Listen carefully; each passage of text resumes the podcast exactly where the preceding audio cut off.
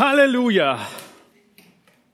Wann habt ihr zum letzten Mal dieses Wort ausgesprochen? Halleluja! Es ist ein Begriff, der teilweise viel zu wenig gebraucht wird und teilweise viel zu, wie man so schön sagt, inflationär, überhaupt nicht mehr bedeutet, überhaupt nicht mehr meint, was er eigentlich bedeutet. Heute Morgen geht es um Halleluja. Halleluja besteht aus zwei Worten. Halleluja ist nichts anderes als Hallel, ja. Hallel von Hillel, preiset. Und ja, die Abkürzung von Jahwe, preiset Gott, den Gott Jahwe. Was ist würdig, dass wir es bejubeln und preisen unseren Gott? Wann ist es angemessen, Halleluja zu sagen. Halleluja ist nicht einfach nur ich preise Gott, sondern es ist ein Aufruf an alle, preist den Gott Jahwe. Spurgeon, er sagt zum Begriff Halleluja in seinem Kommentar zu Psalm 146, es macht einen traurig daran zu denken, wie dieses erhabene Wort in den letzten Zeiten in den Sumpf gezogen worden ist. Der unehrerbietige Gebrauch desselben ist eine verschlimmerte Form der Sünde, den Namen Jahwes unnutz zu führen. Ihr kennt die zehn Gebote, ne? Das sagt Spurgeon. Es ist so oft falsch verwendet. Heißt es, wir sollen es gar nicht mehr verwenden? Halleluja. Eine Aufforderung, ein Imperativ im Plural. Ihr werdet aufgerufen, Gott, Jahwe, zu preisen. Wo kommt Jahwe her, dieser Begriff und Name Gottes? Nun, zum ersten Mal ganz konkret wird er am brennenden Dornbusch verwendet. Und Gott er hat auf seiner Visitenkarte, die er Mose hier überreicht, am Dornbusch draufstehen, Jahwe. Ich bin der ich bin. Ihr erinnert euch in 2. Mose 3,14, Gott spricht zu Mose, als er fragt, was soll ich denn sagen, wer mir diesen Auftrag gegeben hat? Und Gott sagt, ich bin der ich bin. Du sollst zu den Kindern Israels sagen, ich bin. Das ist die Bedeutung von Jahwe. Es ist der Name Gottes, der am häufigsten verwendet wird. Er zeigt, dass Gott ewig existiert, dass er über der Zeit steht und dass er mitten in der Zeit gegenwärtig ist. Ich bin der ich bin. Diesen Gott sollen wir preisen. Diesen Gott Yahweh werden wir im Halleluja aufgefordert zu loben. Aber wie können wir jetzt sicher gehen, dass wenn wir mal Halleluja rufen, wir nicht viel Lärm um nichts machen? Wie können wir sicher gehen, dass wenn wir den Herrn preisen mit Lobliedern und Gesang, wir nicht viel Lärm um nichts machen? Was ist das Fundament, auf dem dein Halleluja gründet? Warum sagst du das? Warum tust du das? Das wollen wir heute Morgen tun. Vielleicht ruft der Staubsaugervertreter ein Halleluja auf sein Produkt aus. Aber du wirst nur einstimmen, wenn du deinem Gott sehr dankbar bist für dieses neue Hilfsmittel. Wenn du Fakten hast, nicht mehr Schein als Sein. Im Psalm 146 sehen wir genau das. Ein Aufruf, Gott zu loben. Aber dieser Aufruf muss Ausdruck deines Fundamentes sein, deines Glaubens sein. Und darum geht es heute Morgen in der Predigt. Lobpreis, der Ausdruck deines Fundamentes. Und wir schauen uns diesen Psalm in vier Punkten an. Zuerst sehen wir das überschwängliche Lob, dann die eindringliche Warnung des Psalmisten, als drittes die überraschende Grundlage für seinen Lobpreis und zum Abschluss der ruhend siegreiche Ausblick, den der Psalmist uns gibt. Stell dir vor, du, du, der du an Gott glaubst, du, der du gerettet wurdest, du, der bejahst, dass Jesus Christus Mensch geworden ist, an deiner Stelle gestorben ist, du brauchst den Aufruf, Gott zu preisen. Du vergisst es. Und genau das sehen wir hier. Der Psalmist ruft Gottes Volk auf, ihn zu preisen. Er spornt sie regelrecht an, dass sie den Herrn preisen. Es gibt viele gute Gründe, ihn sofort zu preisen und genau das will der Psalmist bewirken, dass du auf Gott vertraust und ihn preist. Lasst uns zusammen unseren Text heute Morgen lesen, den Psalm 146. Halleluja! Lobe den Herrn meine Seele. Ich will den Herrn loben, solange ich lebe und meinem Gott Lob singen, solange ich bin. Verlasst euch nicht auf Fürsten, auf ein Menschenkind, bei dem keine Rettung ist. Fährt sein Geist aus, wird er wieder zu Erde. An dem Tag ist's aus mit allen seinen Plänen. Wohl dem, dessen Hilfe der Gott Jakobs ist, dessen Hoffnung ruht auf dem Herrn, seinem Gott. Er hat Himmel und Erde gemacht, das Meer und alles, was darin ist. Er bewahrt Treue auf ewig. Er verschafft den Unterdrückten Recht und gibt den Hungrigen Brot. Der Herr löst die Gebundenen. Der Herr macht die Blinden sehend. Der Herr richtet die Elenden auf. Der Herr liebt die Gerechten. Der Herr behütet den Fremdling. Er erhält Waisen und Witwen, aber die Gottlosen lässt er verkehrte Wege gehen. Der Herr wird herrschen in Ewigkeit. Dein Gott, O Zion, von Geschlecht zu Geschlecht. Halleluja ein Lobpreis Gottes. Wahrscheinlich auch von David geschrieben. Ein großer Paukenschlag gleich im ersten Vers und Atemzug dieses Psalmes. Halleluja, der Aufruf, dass alle Gott preisen. So nimmt David uns hinein in sein Lob und ruft uns auf, genau das zu tun, mit ihm einzustimmen.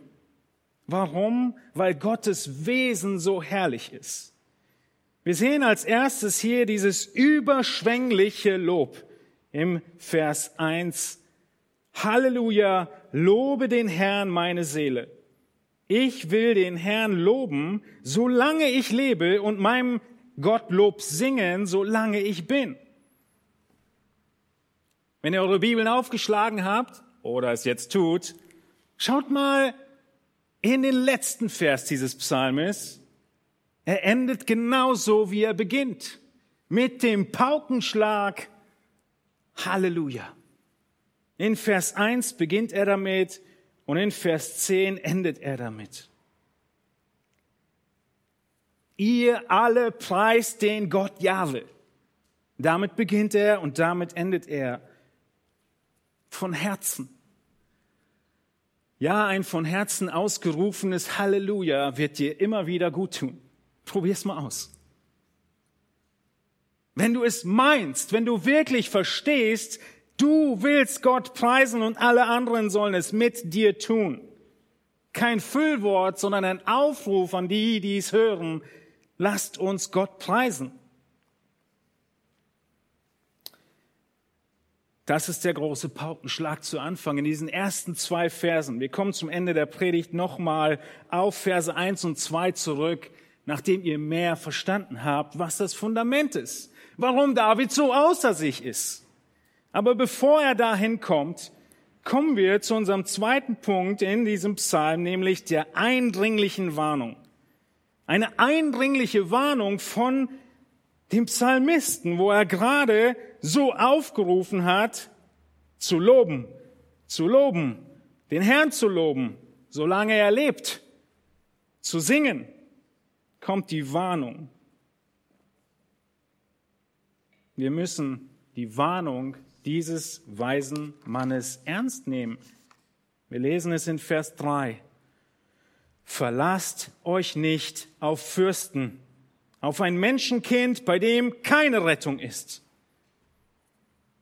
Setzt dein Vertrauen nicht auf Fürsten oder andere Übersetzungen sagen Prinzen. Nun lass dich nicht irritieren, als hätte dieser Vers keine Anwendung mehr für uns, weil wir ja keinen Fürst und Prinzen mehr haben. Wir können genauso übersetzen, verlass dich nicht auf jeden, der augenscheinlich der Einflussreiche ist.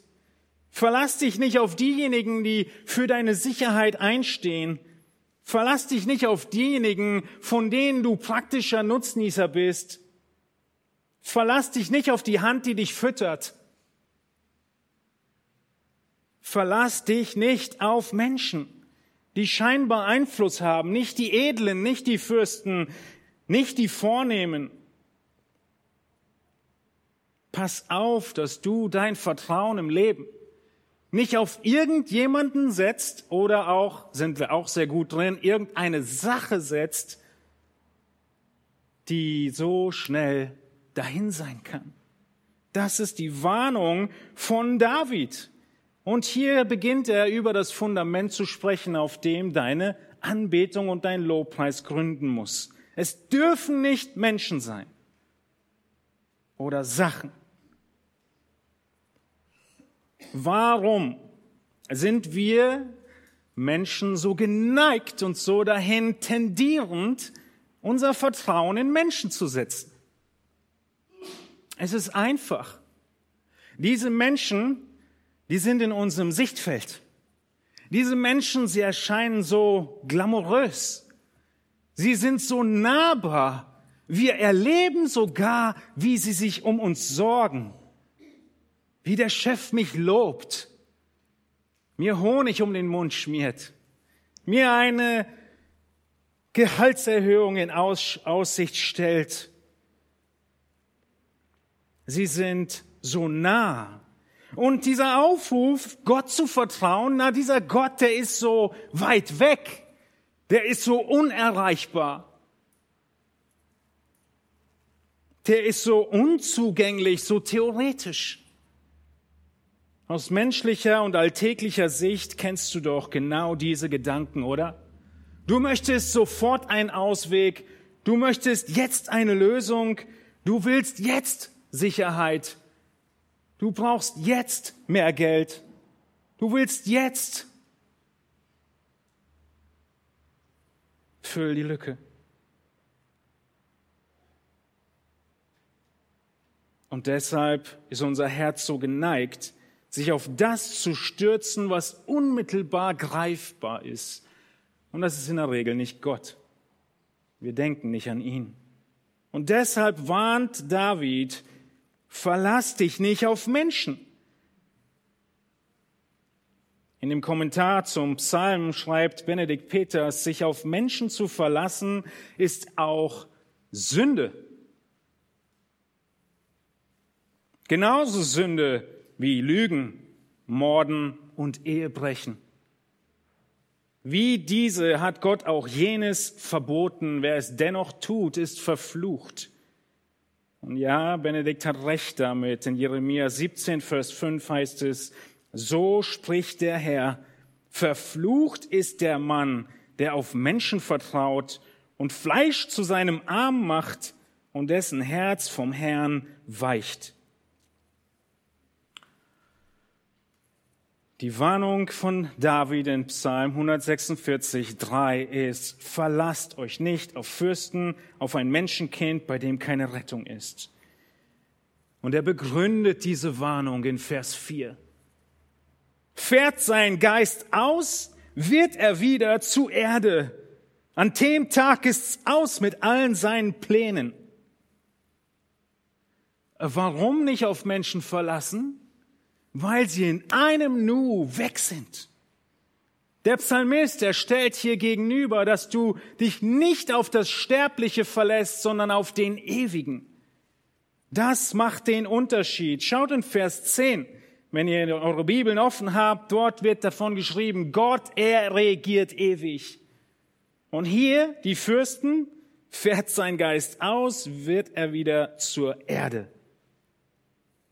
Ihr Lieben, das macht den Unterschied aus, ob dein Lobpreis, dein Halleluja gegründet ist auf Gott und seinem Wesen oder auf irgendeinem, wie Jesus sagen würde, Sand gebautes.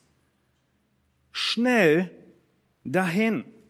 Kein wirkliches Fundament. Von einem Tag auf den anderen, sagt der Psalmist, ist's aus mit allen seinen Plänen.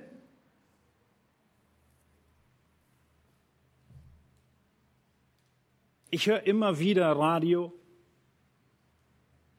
Und dann werden irgendwelche Leute, irgendeine kleine Todesanzeige wird weitergegeben. Der und der ist verstorben. Man muss überhaupt noch erklären, warum dieser Name denn ein Begriff dir sein sollte, müssen die Radiosprecher tun. Das heißt, man hat schon vergessen, wofür sie standen, bevor sie gestorben sind, geschweige denn einen Tag danach. Wenn das mit den Größten dieser Welt so ist, dann wird es mit jedem anderen, auf den du geneigt bist, dein Vertrauen zu setzen, genauso sein. An dem Tag ist's aus mit allen seinen Plänen. Aber Gott, er ist ewig. Der Mensch ist von einem auf dem anderen Tag tot.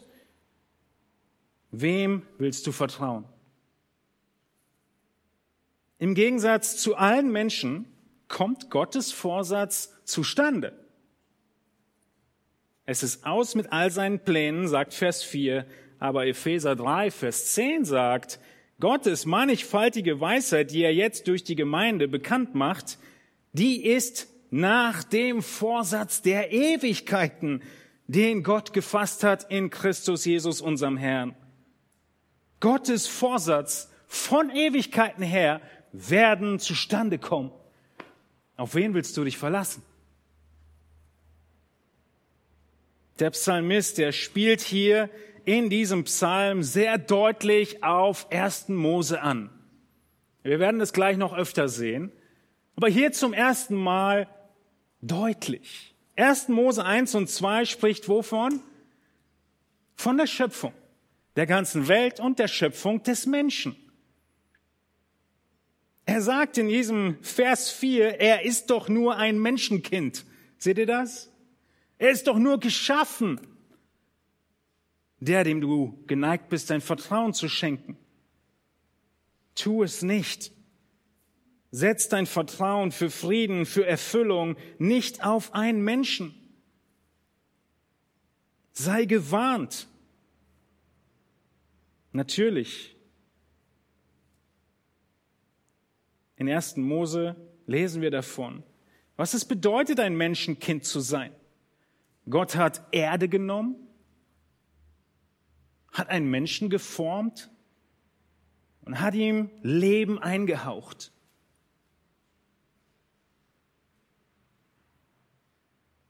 Und dieser Lebensatem erweicht von dem Menschen.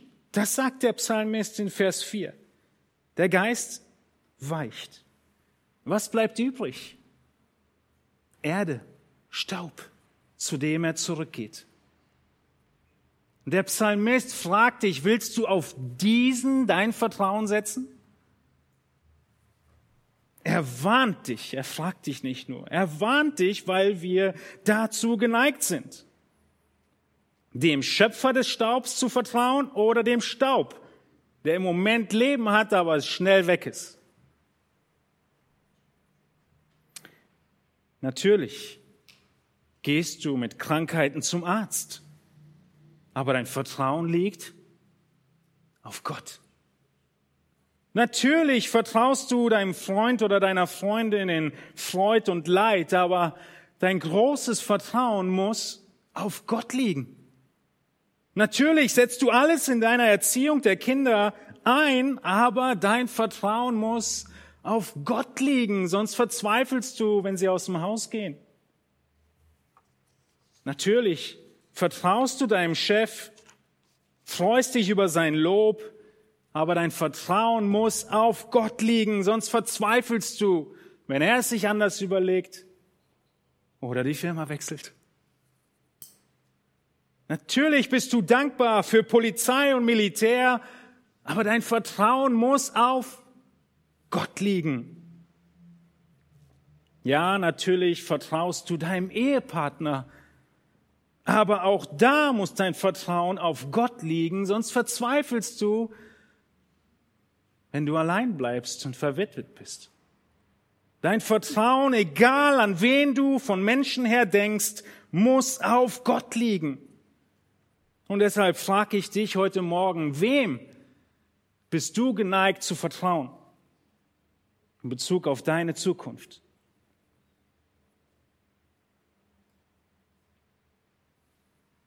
Sei ehrlich zu dir. Ich weiß, dein Herz ist wie meins und es ist geneigt, Menschen zu vertrauen. Benenn sie. Mach dir bewusst, wer in deinen Gedanken dir Sicherheit gibt. Aber sei doch mal ehrlich, vertraust du wirklich der NATO als deine Sicherheit? Wessen Wort gilt dir mehr? Worte wie, wir werden jeden Meter des NATO-Bündnisses verteidigen? Sie laden doch ein, dein Herz zu gewinnen. Sie laden ein, dass du dich auf Menschen verlässt. Aber erinnere dich auch an die Worte, niemand hat die Absicht, eine Mauer zu bauen. Verlass dich nicht auf Menschen, sagt der Psalmist. Das ist vielleicht weit weg, aber welcher konkreten Herausforderung stehst du gegenüber, wo du geneigt bist, dich auf Menschen zu verlassen?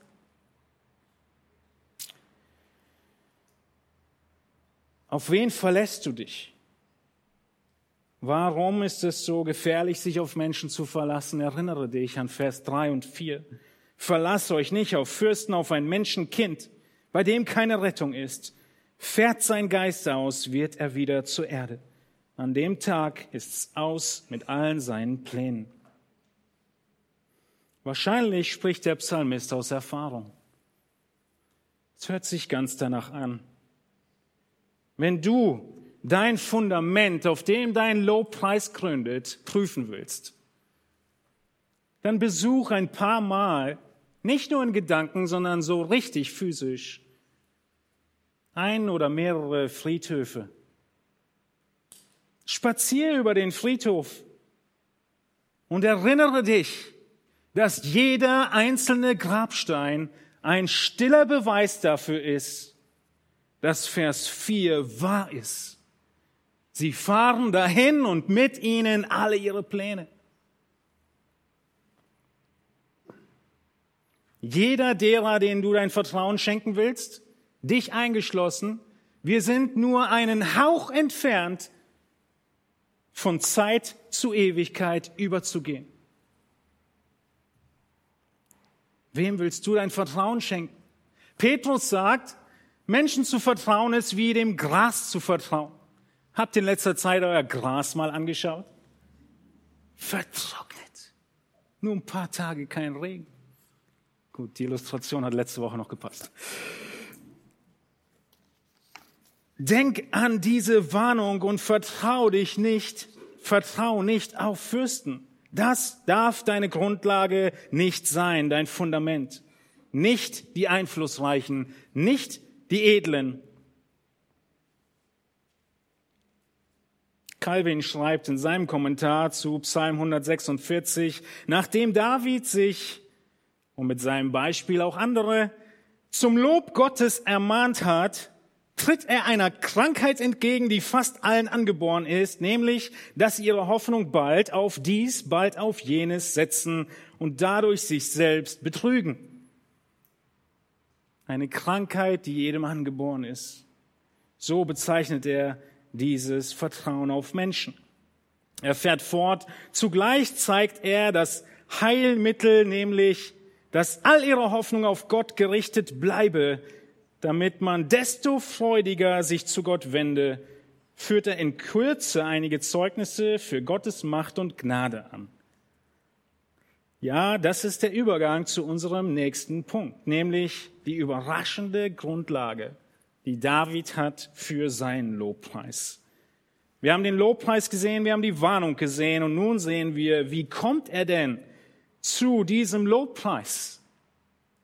Es ist Gottes Wesen, warum er dazu kommt. Gottes Wesen schaut in Vers 5 hinein in unserem Psalm. Er beginnt über Gott zu reden. Wohl dem, dessen Hilfe der Gott Jakobs ist.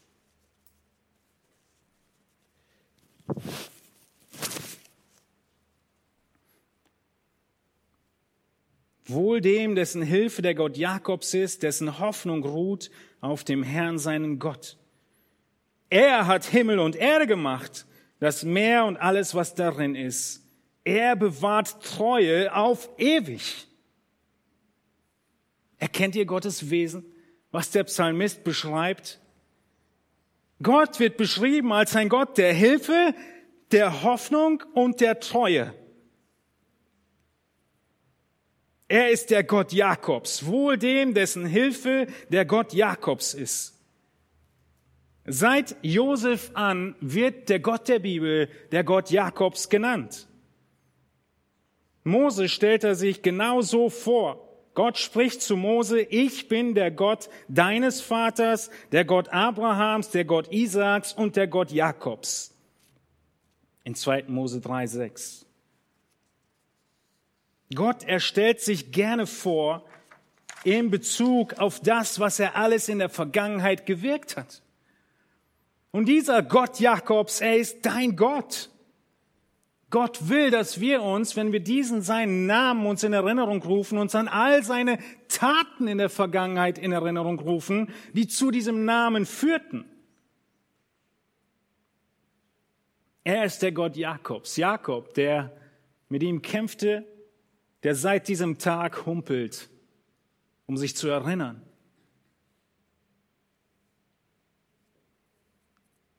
wer sein Gott ist. Wie kannst du diese Hilfe, von der der Psalmist spricht, des Gottes Jakobs heute erfahren? Nun, in Galater 3 lesen wir, dass wir Kinder Abrahams werden können, dass wir Zugang zu diesem Gott Jakobs haben, in Galater 3 heißt es genau gleich wie Abraham Gott geglaubt hat und es ihm zur Gerechtigkeit angerechnet wurde, so erkennt auch, die aus Glauben sind, diese sind Abrahams Kinder. Da es nun die Schrift voraussah, dass Gott die Heiden aus Glauben rechtfertigen würde, hat sie dem Abraham im Voraus das Evangelium verkündigt, in dir sollen alle Völker gesegnet werden. So werden nun die, welche aus Glauben sind, gesegnet mit dem gläubigen Abraham. Du kannst Gott glauben und Zugang zu diesen Segnungen erhalten, die seit 1. Mose 12 in Gottes Plan der ganzen Welt zugänglich gemacht werden sollten durch Abraham. Wohl dem, sagt der Psalmist, dessen Hilfe der Gott Jakobs ist. Der Gott, der Israel geführt hat. Der Gott, der sich um Israel erbarmt hat. Und natürlich ist auch hier wieder die Anspielung aufs erste Buch Mose. Der ganze Psalm ist voll davon. Nun, dieser Vers beginnt mit dem Wohl dem. Ja, wohl dem, dessen Hilfe der Gott Jakobs ist. Dieses Wohl dem ist ein glücklich ist, freudig ist oder nach der Bergpredigt glückselig ist oder nach Psalm 1 wohl dem. Ihr kennt diese Worte und genau das sagt der Psalmist hier wieder. Wohl dem. Psalm 33, 12, dessen Gott der Herr ist, dem Volk, das er sich zum Erbe erwählt hat. Psalm 84, 13, wohl dem Menschen, der auf dich vertraut. Oder Matthäus 5, glückselig sind. Ja, Gott möchte, dass du glücklich bist. Und du wirst es, wenn du auf ihn vertraust und nur so wirst du es. Matthäus 5, glückselig sind die geistlich Armen, glückselig sind die Trauernden, glückselig die Sanftmütigen, glückselig die nach Gerechtigkeit hungern und dürsten, glückselig die Barmherzigen, glückselig die reinen Herzens sind. Als hätte Jesus diesen Psalm im Hintergrund. Oder auch einfach Gottes Wesen und Charakter. Die Parallelen sind überall da. Petrus, er spricht auch davon, dass wir unsere Hoffnung auf Gott setzen sollen. Genau wie der Psalmist hier. Wir sollen unsere Hoffnung auf ihn setzen. In Petrus, 1. Petrus 1, 21. Wir haben diesen Text schon gepredigt. Die ihr durch Christus an Gott glaubt, der ihn aus den Toten auferweckt und ihm Herrlichkeit gegeben hat, damit euer Glaube und eure Hoffnung auf Gott gerichtet sein. Wohl dem, dessen Hilfe der Gott Jakobs ist, dessen Hoffnung ruht auf dem Herrn. Deine Hoffnung auf Gott muss die Grundlage deines Hallelujahs sein. Warum nochmal Gott und nicht diese Menschen, die doch so nah sind und so mächtig? Erinner dich. Der Kontrast, Gott, der ist der Schöpfer. Sie sind das Geschöpf. Der Psalmist erinnert dich, er ist der Schöpfer von Himmel und Erde und das Meer und alles, was darin ist, in Vers 6. Ihr Lieben, es gibt keine Grauzone im Vertrauen auf Gott und im Vertrauen auf Menschen. Das Vertrauen auf Menschen ist Sünde. Er ist deine Hilfe, er ist deine Hoffnung, er ist die Treue.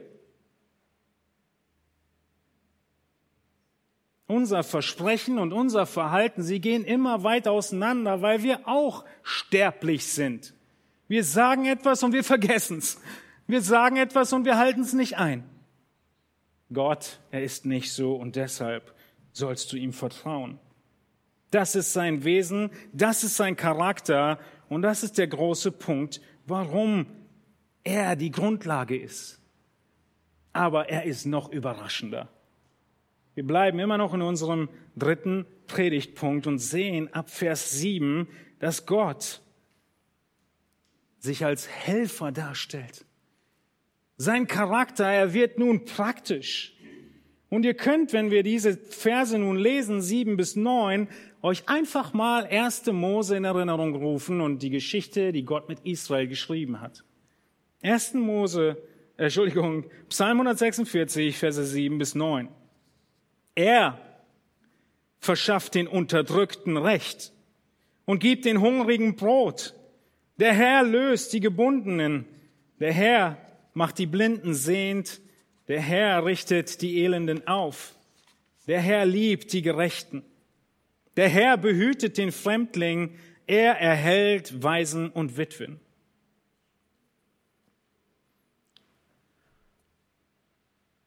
Wir sind geneigt, unser Vertrauen auf Menschen zu, zu setzen, die sich um uns sorgen und kümmern, wenn wir auf Augenhöhe mit ihnen unterwegs sind. Wenn wir Gleichschritt halten können. Wenn unsere Brust weit genug raus ist, unsere Schultern breit genug, dann verlassen wir uns auf Menschen. Aber Gott, er ist ganz anders. Er will, dass du dich auf ihn verlässt, wenn du zu denen gehörst, die nicht auf Augenhöhe mit anderen unterwegs sind, sondern die Unwürdigen, dich zu denen zählst, den Unfähigen. Um die will Gott sich kümmern. Seht ihr das in seinen Eigenschaften? Der Psalmist will dich aufrufen und sagen, warum du ihn loben sollst, den Gott. Yahweh. Du sollst ihn loben, weil sein Augenmerk nicht auf die glorreichen, reichen und weisen dieser Welt gerichtet ist, sondern auf die Unwürdigen. Eine Wahrheit, die wir in der ganzen Schrift sehen und im Neuen Testament auch. Und genau das ist doch das erste Buch Mose, richtig? Gott, er kümmert sich. Er ist der Gott Jakobs, er erwählte Jakob ohne dass er irgendetwas dafür getan hat. Er bewahrte Israel, er segnete Israel, er gab ihnen Brot, als sie hungrig waren. Er führte sie, als sie wie blind in der Wüste verloren waren. Er konnte das Leben Josefs bewahren und beschützen und Jakob vor der Hungersnot. Ja, er hat sie sogar aus der Sklaverei befreit. Deshalb sagt der Psalmist, Erstens, er verschafft den Unterdrückten Recht. Das ist Gottes Wesen. Israel war in Gefangenschaft. Gott hat dafür gesorgt, dass sie frei wurden. Er gibt den Hungrigen Brot, seine zweite Eigenschaft. Nun, Gott hat Israel geführt und ihnen Manna gegeben und Jesus hat dasselbe getan. Er hat eine Menge Leute satt gemacht. Wir können das nachlesen, unter anderem in Lukas 9. Weiter geht's. Der Herr löst die Gebundenen. Diejenigen, die nicht raus konnten. Sklaven könnte man auch sagen.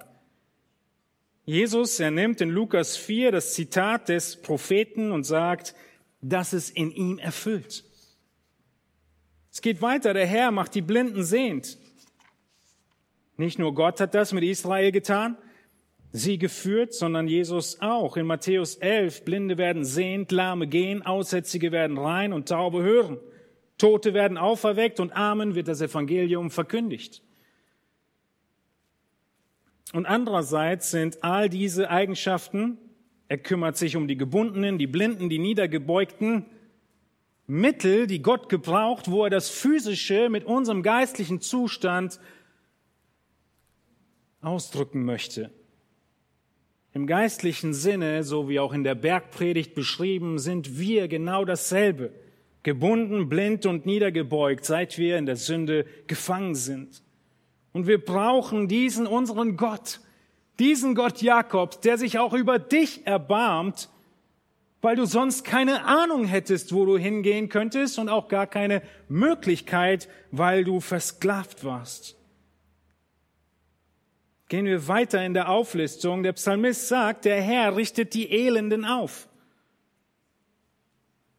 Wir lesen in Lukas 13 davon, wie Jesus die Frau, die 18 Jahre einen Geist der Krankheit hatte und sie verkrümmt war und gar nicht aufrichten konnte, wie Jesus sie sah, sie zu sich rief und sprach, Frau, du bist erlöst von deiner Krankheit. Und er legte ihr die Hände auf und sie wurde sogleich wieder gerade und pries Gott. Jesus sorgt sich um die Elenden. Das ist die Grundlage unseres Lobpreis. Aber er liebt auch die Gerechten. Der nächste Punkt des Psalmisten.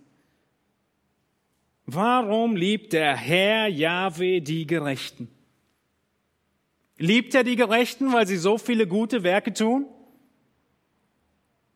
Gott liebt die Gerechten, weil er sie zuvor gerecht gemacht hat.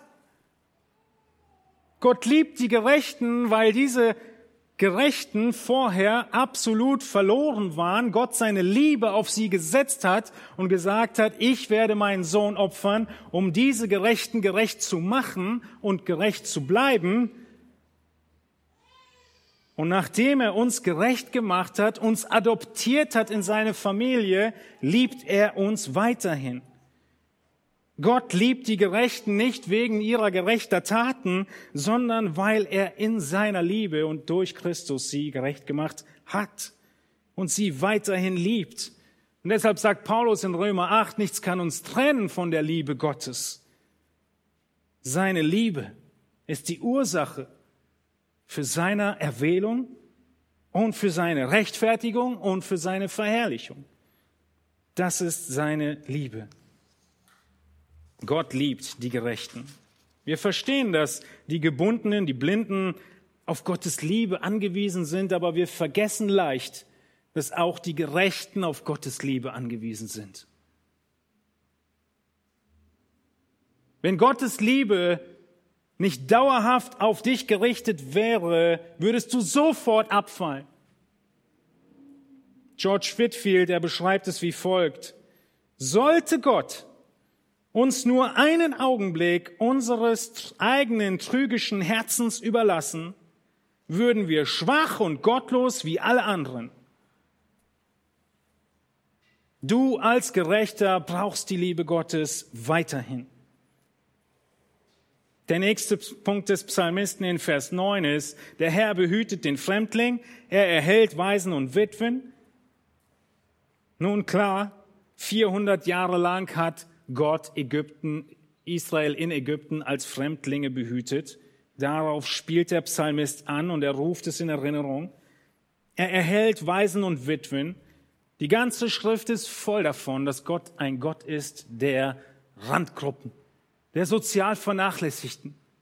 Und wir können das überhaupt nicht mehr nachvollziehen, weil Waisen und Witwen geht's nicht so schlecht in unserem Land, in unser Sozialsystem. Das war damals ganz anders. Weise und Witwe hatten gar nichts mehr. Und Gott sagt, um die kümmere ich mich. Und Gott sagt, das ist der wahre Gottesdienst in Jakobus, sich um Waisen und Witwen zu sorgen. Wir sehen es an vielen Stellen. Vielleicht ist dein Lobpreis nicht so laut, weil du sagst, meine Umstände sind so erdrückend. Ich kann doch nicht dahergehen und ausrufen, Halleluja. Vielleicht sind es Monate, vielleicht schon Jahre, in denen du so lebst und so denkst. Warum muss ich hier durch? Was hat Gott damit beabsichtigt? Aber meint ihr nicht, dass Paulus nicht auch solche Gedanken im Gefängnis hatte? Und trotzdem singt? Meint ihr nicht, dass David in der Höhle in Todesangst nicht auch solche Gedanken hatte und Psalmen wie diese schreibt? Meint ihr nicht, dass Jesus nicht auch solche Gedanken hatte, der 20, 30 Jahre auf dem Abstellgleis stand? Jesus, der Sohn Gottes, Retter dieser Welt, 30 Jahre seines Lebens aus unserer Perspektive dahin für nichts, aber nicht in Gottes Plan. Keine verlorenen Jahre des Messias, obwohl er einfach nur Zimmermann war. Schau in den Text und glaube diesem Gott. Setz dein Vertrauen auf ihn. Der Text, er sagt es, er ist der Gott, der Recht verschafft, der versorgt, der befreit, der heilt, der stärkt und der schützt. Deshalb vertraust du nicht auf Menschen. Mit Gott an deiner Seite bist du immer in der Mehrheit. Verlass dich nicht auf Fürsten. Das ist unser Gott. Halleluja. Deshalb ist er vertrauenswürdig, deshalb ist er zu loben in jeder Lebenslage. Aber der Psalmist kommt zu einem Aber. In Vers 9. Aber, ihr Lieben, hört gut zu. Aber, es gibt ein Aber. Die Gottlosen lässt er verkehrte Wege gehen. Die Gottlosen, sie werden in anderen Übersetzungen als die Bösen bezeichnet, im Englischen als wicked. Für sie hat Gott nichts anderes als Gericht.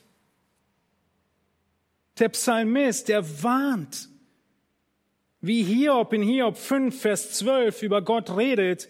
Gott, er vereitelt die Anschläge der Listigen, dass ihre Hand sie nicht ausführen kann. Er fängt die Weisen in ihrer List und der Rat der Verschlagenen wird über den Haufen geworfen. Gott, er lässt die Gottlosen verkehrte Wege gehen. Gehörst du heute zu den Gottlosen? Gehörst du zu denen, die Gott ablehnen, die Menschen vertrauen und gut damit leben, glücklich sind und fröhlich im Leben, im Vertrauen auf Menschen in deinem Umfeld oder einfach nur auf dich selbst. Du bist auch ein Mensch.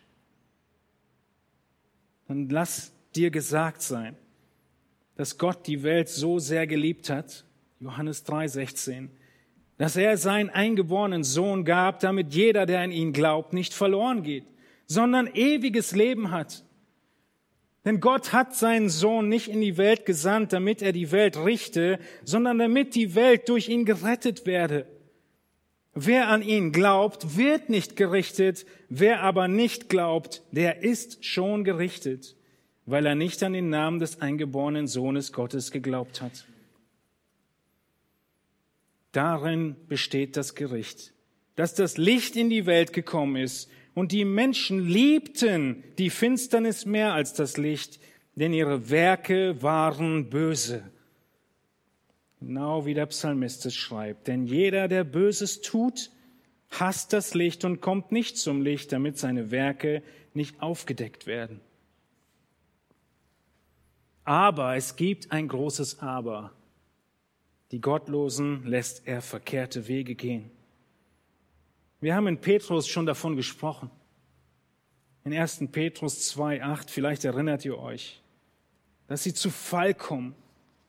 Aber die Gottlosen, sie fallen nicht, wie wir ausgearbeitet haben, weil Gott sie dazu bestimmt hätte, sondern sie fallen, weil sie die Finsternis mehr lieben als das Licht, wie Johannes 3 es sagt.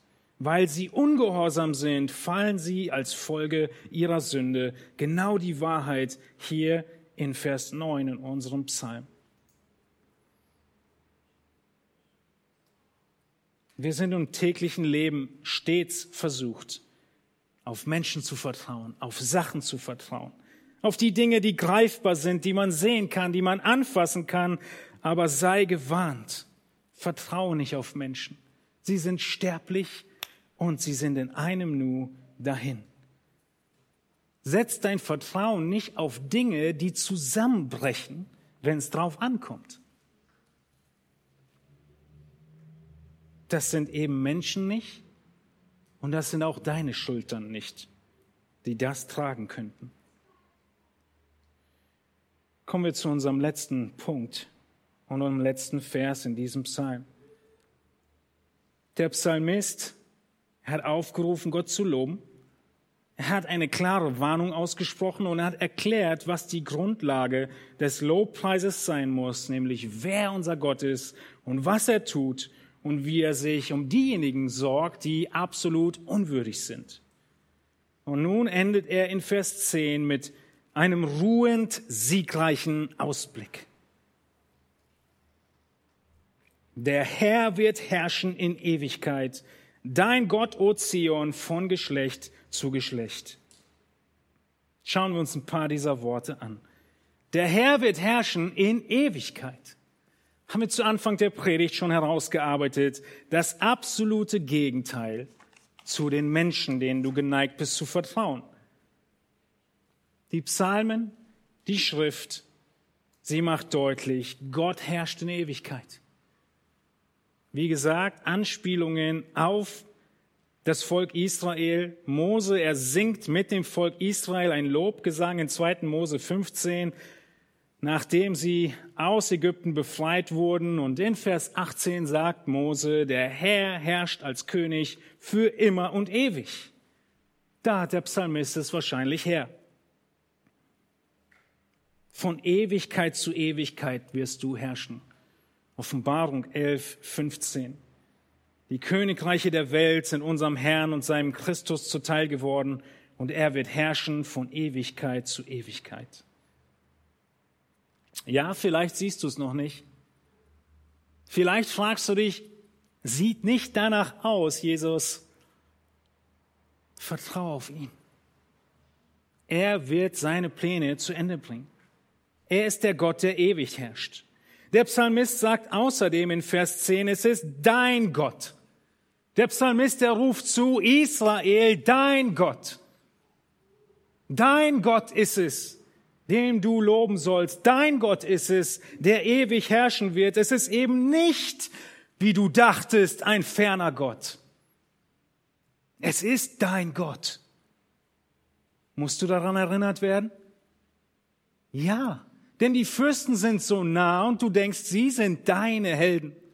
Nein, es ist dein Gott, dieser Retter. Er ist nicht fern. Er ist nahbar. Er hat das Volk Israel beim Namen gerufen und auch Jesus hat jedes seiner Schafe zu sich gezogen und kennt deinen Namen. Es ist dein Gott und er ist nahbar. Und David will diesen Punkt am Ende nochmal machen. Und zwar nicht im Allgemeinen gesagt, liebes Schäfchen, dein Gott, sondern David ruft die ganze Gemeinde auf.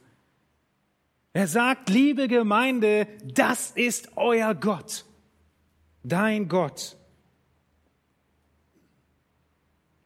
Wie lange wird er herrschen und wie lange soll er gelobt werden? Von Geschlecht zu Geschlecht, sagt David. Das Lob Gottes, es darf nie verstummen. Es muss weitergegeben werden von Generation zu Generation. Und in jeder Generation gibt es neue, wundervolle Werke, für die Gott zu loben ist. Wir haben jetzt ein bisschen über Israel gesprochen. Wir könnten auch über die letzten zehn Jahre reden. Und diese Strophe, die darfst du schreiben. Wofür lobst du deinen Gott? Von Generation zu Generation. Oder ist er 2022 nicht mehr zu loben? Oder ist er 2022 nicht mehr der Gott mit diesem treuen Charakter, auf den alle unsere Hoffnung ruht, der unsere Hilfe ist, der sich um die Unwürdigen und Unbarmherzigen erbarmt? Schreib die nächste Strophe dieses Psalms mit den Erinnerungen, die du hast an deinen Gott. Er ist zu loben und deshalb ist das letzte Wort in diesem Psalm Halleluja. Halleluja. Das war was? Ein Aufruf im Plural, ihr alle lobt Gott Jahwe. Nicht inflationär, als würde dieser Begriff nichts mehr bedeuten, dieser Aufruf, sondern gegründet auf das Fundament des Charakters Gottes. Im Psalm 145, der Psalm direkt davor, da schreibt David, er will ihn jeden Tag loben, den Gott Täglich will ich dich preisen. Im Psalm 119 sagt er sogar, jeden Tag siebenmal, Vers 164. Können wir Gott immer loben, solange wir leben, wie der Psalmist es hier sagt, und nicht überdrüssig werden?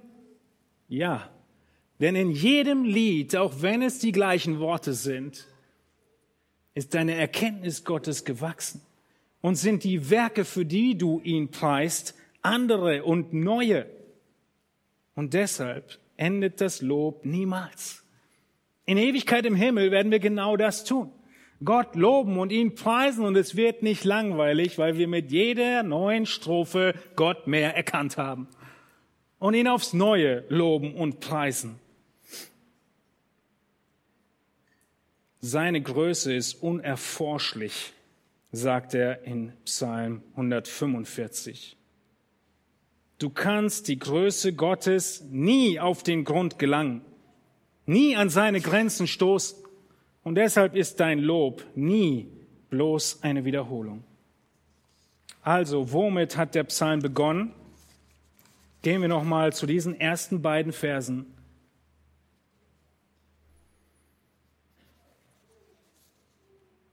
Halleluja. Lobe den Herrn meine Seele. Ich will den Herrn loben, solange ich lebe, und meinem Gott Lob singen, solange ich bin. Spurgeon, er schreibt zu diesen Worten, Kommet, all ihr Seelenkräfte, all mein Denken, Fühlen, Wollen, lasst eure Flammen lodern, schließt euch zusammen zu einem Feuer seliger Anbetung. Warum der Aufruf im Plural? Weil dein Lob alleine schnell verhallt. Aber dein Lob gemeinsam ist, wie Spurgeon sagt, ein Feuer seliger Anbetung. Deshalb ist der Aufruf im Plural und deshalb, dreimal dürft ihr raten, singen wir gemeinsam. Und deshalb ist es so wichtig, dass wir singen, wenn es uns richtig dreckig geht. Auch mitten in einer Pandemie weil Gott dieses Mittel geschaffen hat, um unsere Seelen zu trösten und um uns genau daran zu erinnern, denn hier kommt die Preisfrage. Was für ein Mittel hat Gott in seiner Weisheit gewählt, um dich daran zu erinnern, dass du ihn lobpreisen musst? Was ist das, was wir hier haben? Ein Lexikoneintrag? Ein Lied. Durchs Lied wirst du aufgerufen zu singen. Ist das nicht genial? Und du musst aufgerufen werden zu singen, denn du würdest es vergessen. Wir brauchen Lieder die uns aufrufen, Gott zu preisen für das, was er ist und wie er ist und die uns erinnern an das, was er getan hat, die uns warnen vor dem, uns auf die Dinge im Hier und Jetzt zu verlassen, die so sterblich sind und so staubig und stattdessen dem Gott zu verlassen, der ewig ist, die uns warnen und die uns Hoffnung geben. Ihr lieben Musiker, das ist warum ihr die Gemeinde in der Musik anleitet. Um Gott zu loben. Danke für all eure Mühe. Danke für all eure Arbeit, jeden einzelnen Sonntag im Verborgenen, die dahinter steckt, um die Gemeinde Jesu, die er sich erkauft hat, in dieser Anbetung anzuleiten und zu führen. Gott hat genau dazu die Musik erschaffen um unseren Wunsch, ihn zu preisen, Ausdruck verleihen zu können und um seinen Wunsch, gepriesen zu werden, Ausdruck zu verleihen. Und ich sage euch, liebe Musiker, die Gemeinde braucht jeden Sonntag diesen Aufruf, ihn anzubeten. Denn sechs Tage reichen, um es zu vergessen. Um zusammenzukommen und im gemeinsam aufgerufen werden, zu werden. Halleluja! Lasst uns gemeinsam Gott Yahweh preisen. Und ihr lieben Junior-Musiker, genau das ist die Motivation fürs harte Training, fürs Lernen, fürs Üben. Damit du andere einst aufrufen kannst, Halleluja. Lasst uns den Namen Gottes loben. Lasst uns gemeinsam Gott loben, der ewig ist, der ich bin, der ich bin. Das, ihr Lieben, ist das erste und letzte Wort dieses Psalms. Aber es geht weiter. Wir sind immer noch in Versen 1 und 2. Nachdem er den Aufruf im Plural gegeben hat, Halleluja, hat der Psalmist gesagt, meine Seele Lobe den Herrn meine Seele. Es geht eben nicht um irgendein Fake-Lobpreis, sondern es geht darum, dass auch wenn der Aufruf an alle gilt, du deine Seele prüfst und aus deiner Seele heraus ihn lobst und preist mit all dem, was wir gerade durchgearbeitet haben in diesem Psalm. Ihr Lieben, die ihr jeden Sonntag mitsingt, erfreust du dich an deinem Gott. Denk dran, David musste seiner Seele sagen, lobe mein Gott. Du musst es auch. Du musst dir im Singular sagen, lobe den Herrn meine Seele. Preist du den Herrn mit deinem Leben? Es ist doch so einfach. Allen Leuten, na fangen wir an, es ist doch so einfach, meiner Frau zu sagen, dass ich sie schön finde und sie liebe. Es ist doch einfach zu sagen, allen Leuten zu erzählen, dass ich meine Frau schön finde und sie liebe. Darum geht es überhaupt nicht. Denn was ist dieses Wort schon wert, wenn es nicht mit einem Leben untermauert wird, das das zeigt? Richtig? Genau das trifft zu auf jedes Lied, was du singst. Meine Seele lobe den Herrn. Dein Leben muss in Gleichklang, im Einklang stehen mit den Worten, die wir singen. Paulus sagt in Epheser 5, 18 und 19 sogar, dass die Musik ein Mittel ist, das uns leitet, das uns Gottes Wort gibt, das im Gegensatz zum übermäßigen Weingenuss steht. So wie der Wein dein Handlung verändert, so soll im richtigen Sinne das Wort Gottes und die Musik es tun. Das ist die biblische Stellung von Musik. Sie ist nicht überzogen, sondern die Wahrheit der Schrift sagt genau das. Und jetzt ist meine Frage, was in deinem Leben hat Kraft, die Flammen dieses Lobpreises zu ersticken? Verlass dich nicht auf Menschen. Das ist die Warnung. Und kenne deinen Gott, über den du singst, wie wir im dritten Punkt gesehen haben. Es geht nicht um irgendwelche entfernten Prinzen, sondern um die, denen du geneigt bist, dein Vertrauen zu geben, die einflussreichen, starken, mächtigen Regierenden, die Ärzte, die Bündnisse, die Verträge, auf die du geneigt bist, dich zu verlassen, die Medikamente, die Impfung, all die Dinge, denen du geneigt bist, dich zu verlassen, statt auf Gott. Verlasst euch nicht auf Fürsten. Warum? Ganz einfach, sie sterben. Es ist alles so schnell dahin. Also, Halleluja. Lasst uns den Herrn loben und preisen von ganzem Herzen, aber ihr Lieben mit Fundament, mit Überzeugung von Gott. Und sündige nicht, indem du Lobpreis singst, und deine Seele im Hier und Jetzt befriedigst. Und sündige nicht, indem deine Lippen lautstark jubeln, aber dein Herz doch so weit weg ist von diesem deinem Retter. Also, lasst uns aufrufen, lasst uns Gott preisen im Lied, aber von Herzen. Keine Fake-Anbetung, sondern in Gott vertrauen und Gottes Furcht. Er ist unser Fundament. Lasst uns aufstehen. Ich möchte mit uns beten.